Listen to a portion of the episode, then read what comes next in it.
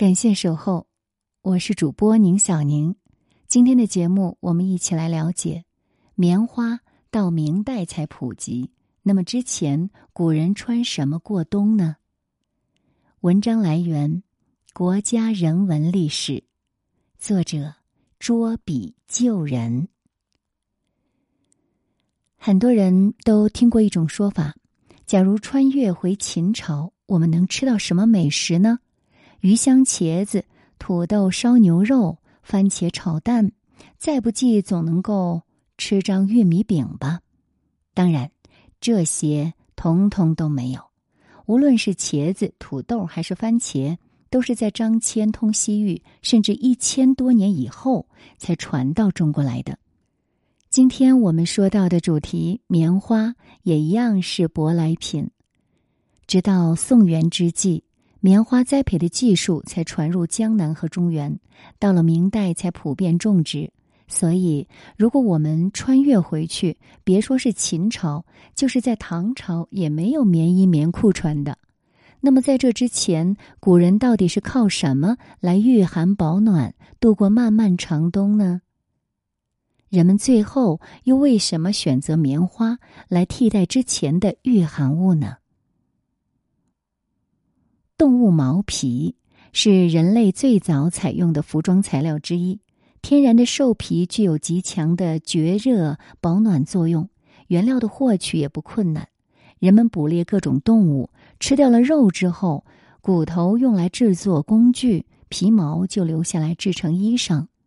考古学家呢，曾在中国辽宁海城小孤山原始人遗址中发现了三枚骨针。在著名的周口店山顶洞的遗址，也发现了一枚骨针，这就证明当时的人已经开始使用骨针来缝制兽皮衣服了。而这两座遗址最晚的年代都在距今一万八千年以上，与这个时期相当，一批古人他们穿着精心缝制的皮衣，也许驱赶着猎物，在寒冷的末次冰盛期时。穿过白令路桥，穿越巨大萧瑟的劳伦泰德冰盖，抵达一片全新的大陆，并在这里繁衍生息下来。他们正是今天美洲土著人群的祖先。兽皮不仅是人类最早利用的天然服饰原料，也是使用时间最久的。商周时期已经可以根据不同兽皮的特点进行加工了。当时天子的大裘采用黑羔羊皮，大夫贵族穿锦衣狐裘，其中以白狐裘最为珍贵。不同等级所穿的裘皮各个不一，《诗经·秦风·中南》就有记载：“君子制止锦衣狐裘。”其他先秦文献里也有羊。狐、虎、狼、黑貂等毛皮做囚服或者是衣饰的记载，其中胡杨两大类最为重要。有趣的是，皮裘原本是古代北方人常备的冬服，后来南方人也开始喜欢穿皮裘了。清代叶梦珠的《月事编》里面就说，自从顺治以来，南方也开始穿皮裘过冬了。长袍这类衣服价格随之下降了不少。在宋书撰成以前，汉字里面是没有“棉”这个字的，只有绞丝旁的“棉”，指的是用蚕丝制成的棉絮。白居易曾经赋诗：“贵布白似雪，无棉软如云。”说的就是吴地所产的细软如云的丝棉。实际上，中国人很早就开始养蚕烧丝了。传说养蚕技术本是皇帝的妃子罗祖所发明的，但是历史上是否有罗祖这个人尚且两说。考古学家的发现却足以佐证很多的说法。一九二六年，考古学家李济在发掘仰韶文化西阴村遗址的时候，发现了半个蚕茧。可是孤证难立，加上那个时候的测年技术落后，这半个蚕茧的真实性屡遭质疑。中华人民共和国成立以后，人们又在浙江钱山样遗址当中发现了距今四千七百年的绢片。后来又在荥阳的青台遗址中发现了留有丝绸残痕的瓮棺，距今大约五千多年。这些发现都说明，早在史前时期，中国先民就已经开始利用蚕丝编绳织布了。到了商周时期，植桑养蚕的规模更大，在河南洛阳、安阳等商代贵族墓中都发现了不少。丝绢织物腐烂之后留下的残迹，而创作于这个时期的《诗经》里，与蚕作桑丝的内容就有大约四五十首，充分显示了养蚕在这个时期的重要地位。不过，使用丝棉毕竟是一件很奢侈的事情，平民百姓御寒只能求助于更为廉价易得的麻。麻和葛原本呢都是野生植物，它们的纤维可以用来织布。早期文献里所称的布，一般指的都是麻布。以麻布为主要衣着材料的庶民被称为布衣。麻不仅是织布和编麻绳的原料，还是平民填充被褥衣物的原料。《诗经》当中有“岂曰无衣，与子同袍”。这里所谓的“袍”，就是填充了麻絮的长衣服。还有一种用麻制成的衣物叫鹤，通常由粗麻或兽毛碾成线编织成粗衣，不但粗劣笨重，而且保暖的性能也很差。但即便是这样，还有人穿不上鹤，因此呢，才会有这样的感叹：“无衣无鹤，何以足岁？”除了丝和麻之外，早期人们还用木棉花絮来充填枕头和衣服。木棉花又叫红棉，是一种高大的落叶乔木，因为开的花是红色，因而得名。木棉花的果实和棉花一样蓬松多丝，所以既能用来纺布，也能用作填充的材料。不过，木棉纺织技术太复杂了。保暖性能又比不上棉花，还得了个“木棉花冷得虚名”的称号，这是白居易的诗。因此，在棉花大量种植以后，它就迅速被取代了。唐宋两朝的六百年间，随着人口的增加，麻的种植一部分让位于更重要的粮食种植了。这样一来，穿衣又成了紧迫的问题。恰好在这个时期，中国的造纸技术大为发展，在原先原料丰富的基础上，制造技术和纸张种类也有了重大创新。于是，一些受困于衣着问题的人就把主意呢打到了纸张上。这个时期出现了御寒耐穿而且特意加厚的纸衣，叫做纸裘。唐代的纸衣取材于麻纸。它的纤维强度高，既抗老化又能防虫。宋代改成用其他的皮纸来制作纸球，就变得更加耐磨，不仅可以抵御风寒，透气性还好，造价也十分便宜。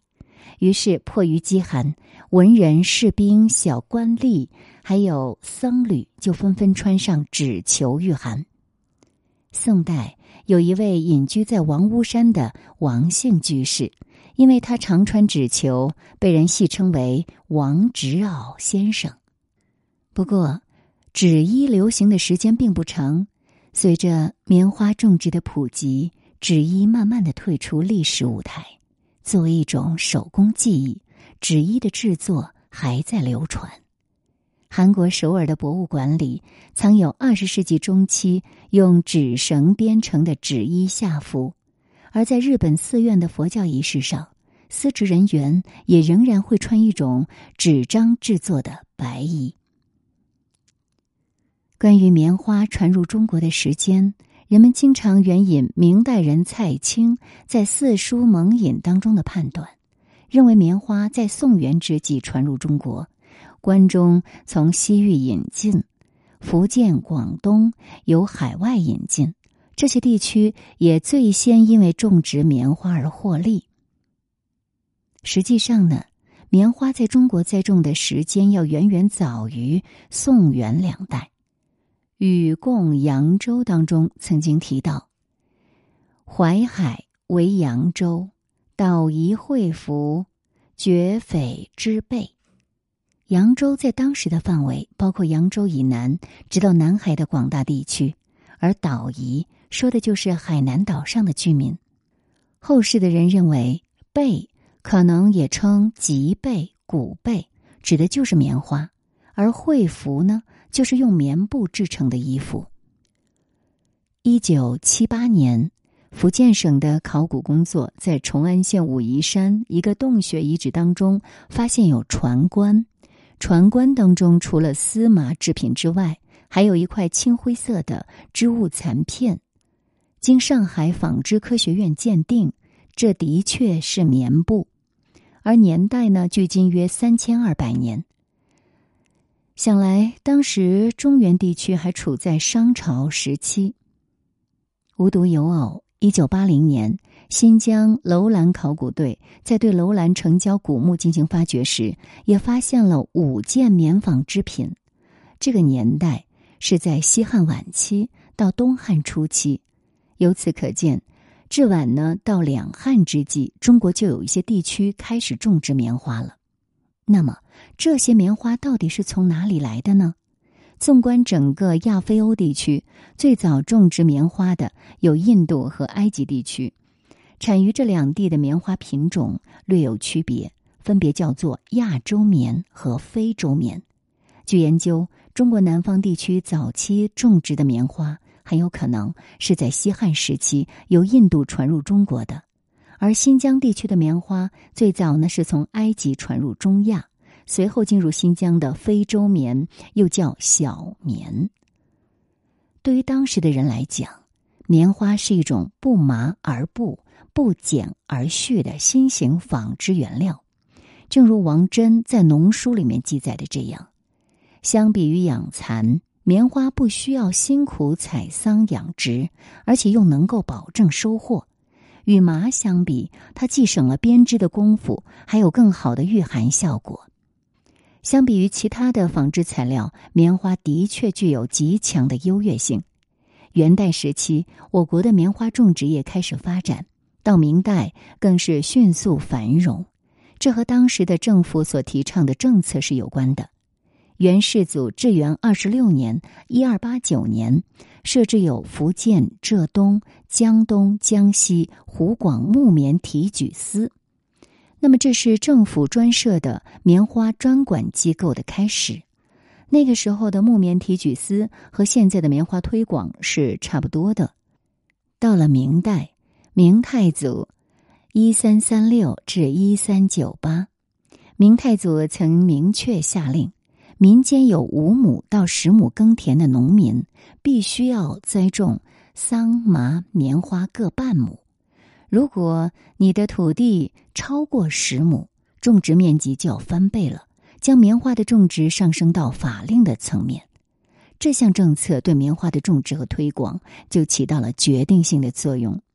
所以，到了明朝末年，在长江流域种植棉花已经相当普遍。明朝末年，徐光启著有《农政全书》，对棉花有详细的记载。那时在江南地区已经盛行种植棉花。中国历史上缝制衣服的原料，随着时间发展不断的更新拓宽，从以皮毛御寒的原始社会，再到丝麻纺织兴起，巧动心思的纸球，最后迎来棉花的种植。每一种新材料的出现，并不意味着旧的马上就退出舞台，而是交错使用，共同加入到为人们御寒保暖的队伍中。管子有这样一句脍炙人口的话：“仓廪实而知礼节，衣食足而知荣辱。”自古以来，穿衣就是和吃饭一样重要的主题。只有基本的需求得到了满足。人们才会追求更高层次的精神境界。每一个新的发明都是人们在日常生活中不懈探索、为生存不懈斗争的产物。这个过程不仅是古人智慧的体现，某种程度上也可以视作东西方物产文化交流融合的结果。这些衣着有的古朴原始，有的时尚奢华，在漫长的历史岁月中，是他们。见证着中国社会生活和审美观念的沧桑变迁。感谢大家守候，在今天的节目当中，我们和大家一起来了解棉花到明代的时候才普及。那之前的古人到底穿什么过冬？了解了这个过程过后呢，我们现在来看看朋友们的评论。光怪陆离。不得不再想的就是，在古代二氧化碳程度还没有那么高的时候，冬天相比于现在还是要冷很多的。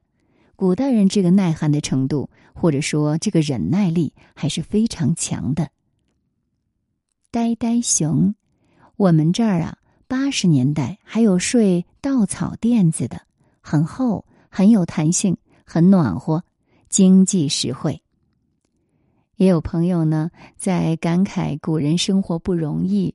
他说：“古人生活太不容易了，吃没好吃的，穿没暖和的穿的，没电没车，也没有什么娱乐活动。”羔羊，棉花不但代替了纸衣，还能造纸。大家从前每天用的钞票纸里面就掺了棉花。眼睛旅行。一部保暖衣服的进化史，体现出历史的进步。活人，孟尝君在秦国的时候整过白狐裘的事儿。王，对于任何朝代的有钱人，保暖取暖都不是大问题，他们有足够的采暖燃料和保暖衣物，而下层的百姓日出而作，日落而息。寒冷的天气，只能尽量不出家门，较少活动时间，把钱用在采暖燃料上。毕竟燃料是需要一大笔开销的。行箱子，每次到冬天，看见我家的狗一身潇洒飘逸的长毛，再看看躲在棉窝窝里笨重的自己，都会略怨念咱们把毛进化没了的祖先。还有朋友想起了穿越剧。他说：“穿越剧大火的时候，大家都在向往着穿越回古代。后来醒悟了，在生产水平较为低下的古代，就不说什么好吃的了，也没有什么良好的卫生条件，更没有抗生素，一个小感冒就能分分钟让你 game over。